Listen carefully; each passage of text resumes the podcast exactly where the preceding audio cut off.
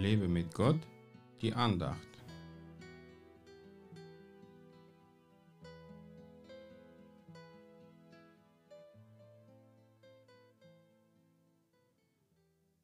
Wie es aber in den Tagen Noahs war, so wird es auch bei der Wiederkunft des Menschensohnes sein.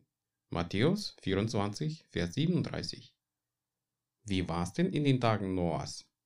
Die Menschen haben auf ihn nicht gehört, dass die Flut kommen wird und folgten ihm nicht in die Arche, um gerettet zu werden. Ähnlich reagieren die Menschen heute, wenn man ihnen erzählt, dass Jesus Christus bald wiederkommen wird und wer an ihn nicht glaubt, wird gerichtet werden. Da wird man eher für einen Spinner gehalten, der eine ausgeprägte Fantasie hat. Interessant ist, dass Tiere Noah gefolgt sind, der Mensch aber stur geblieben ist und wollte lieber riskieren, durch die Flut zu sterben, als dem Mann Gottes zu glauben und gerettet zu werden. Sind Menschen viel dümmer als die Tiere? Na, wenn sie glauben, dass sie vom Affen abstammen, dann könnte es schon sein. Wenn man manche Leute anhört, hat man das Gefühl, dass sie scheinbar unsterblich, obwohl sie geistlich eher tot sind.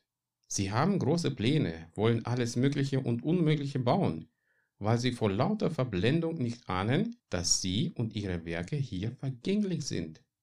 Wir müssen jeden Augenblick bereit sein, unseren Herrn zu empfangen und dürfen uns vor keinen Lügen verführen lassen, die uns ein bequemes Leben in der Sünde und Unterhaltung ermöglichen.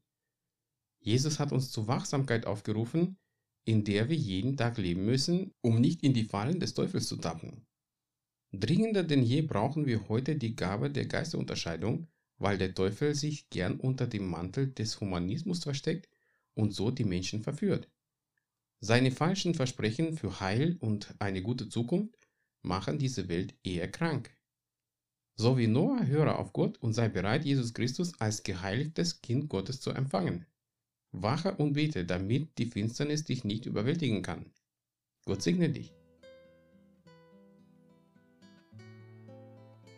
Mehr Andachten findest du unter www.lebemitgott.de.